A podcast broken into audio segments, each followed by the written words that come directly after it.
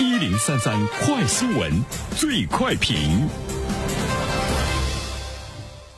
焦点事件快速点评，这一时段我们来关注。六月二十四号以来，大连地铁上出现的一名老人因挂出“不需让座”的小牌子，引发了全国网友的狂赞，被称为“硬核大爷”。那么，记者了解到，老人名叫刘增胜，今年七十六岁。老人表示，此举是把怕给其他的乘客增加负担。他说：“现在的年轻人不易，我身体还可以，站着也没有问题。”对此，我们有请本台评论员袁生听听他的看法。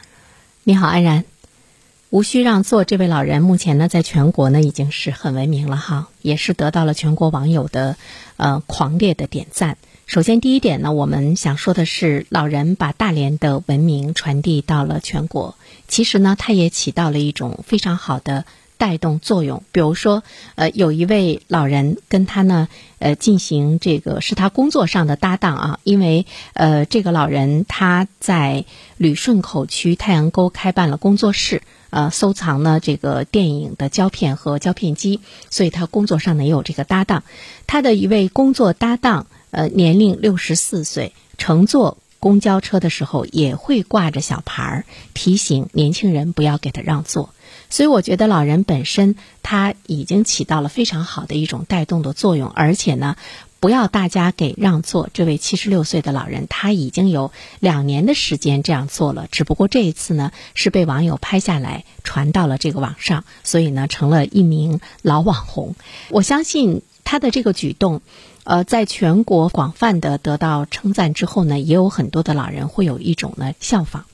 呃，所以说我觉得这个带动作用呢是不容忽视的哈。第二方面的话呢，是不是这个老人在大连这座城市，他会经常的被让座？所以呢，他以一个牌子示明，呃，不用呢给我让座，给让座的这个行为是比较多。同时呢，他也比较体谅年轻人的这样的呢一个辛苦。老人的这个行为，使得很长一段时间我们在讨论，在公交车上、在地铁上，老人和年轻人之间这种让座的这样的一个争论，或许呢画上了一个非常美丽的休止符。第三方面的话呢，我更想说的是。我们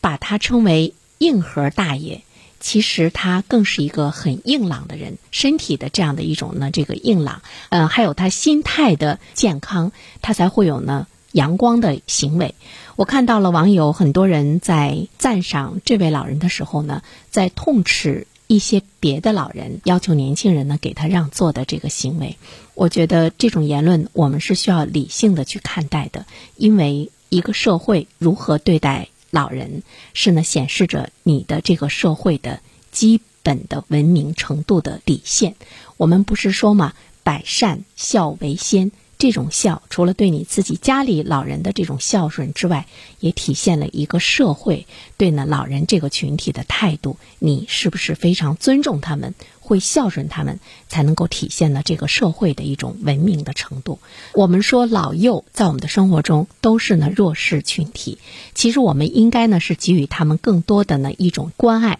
第四方面呢。我想谈到的是，也许在我们今天的生活中，我们需要重新去呢界定弱者的概念。刚才我说老幼是弱者，我们需要呢更多的去关爱。但是我们看到了年轻人的弱势和老年人的一种强势，比如说我们在身体上的一种对比，比如说我们在。心态上的一种对比，比如说在精神上的一种对比，你会发现在现实生活中，可能越来越多的青年人、中年人反而不如老年人活得那么积极、那么向上。他是不是？真的是因为你所面临的一种社会的压力，还是因为我们本身的生活的习惯和心态，对于今天社会中的一些青年和中年人来说，是需要急需去改变的。如果你每天看手机，看到一两点钟，你第二天早晨起来去上班，你在公交车上一定是疲惫的。那么，对于一个老年人来说，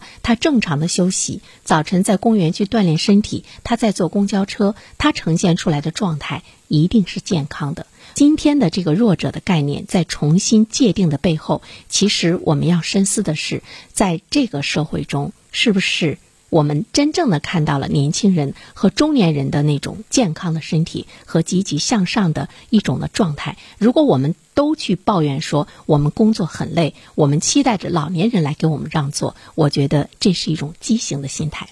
最后呢，我想说的是，最近我在看一本书，叫《刻意练习》。其实我看这本书的时候呢，我想探索一个答案，就是对于像我这样的中年人来说，我再去刻意练习我的大脑，再去刻意训练我的身体的时候，我会不会发生变化？这本书，呃，大量的这个事实，它其实是在告诉我们一个不争的事实，就是说，无论你是在什么样的年龄阶段，如果你想要。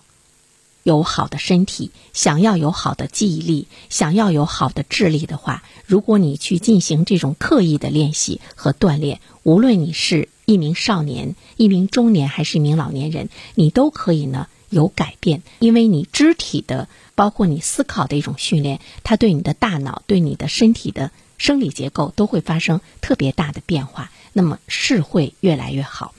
我之所以呢要来谈刻意练习，其实我想说的是，在我们的生活中有很多的老年人，他们有着非常积极向上的生活状态，呃，也许呢是已经是夕阳更加呢注重呢这个生命的。呃，一种呢，这个厚度和长度，在公园中我们看到了更多的他们在积极的锻炼身体。正是因为他们的锻炼，他们合理的一种生活的规律，也正是因为他们良好的一个心态，才使得他们依然在工作的同时，他们在公交车上。不需要你去让座。在现实生活中，我周围的朋友很多呢，都是跟我年龄相当的。当然，我也会呢接触一些比我年龄大的。比如说，我认识一位老教授，在我们大连非常的这个知名哈。他已经七十六岁了，但是他的身体硬朗的不得了。他在全国各地飞来飞去，在很多的高校去讲课。他给我们讲课的时候，他可以。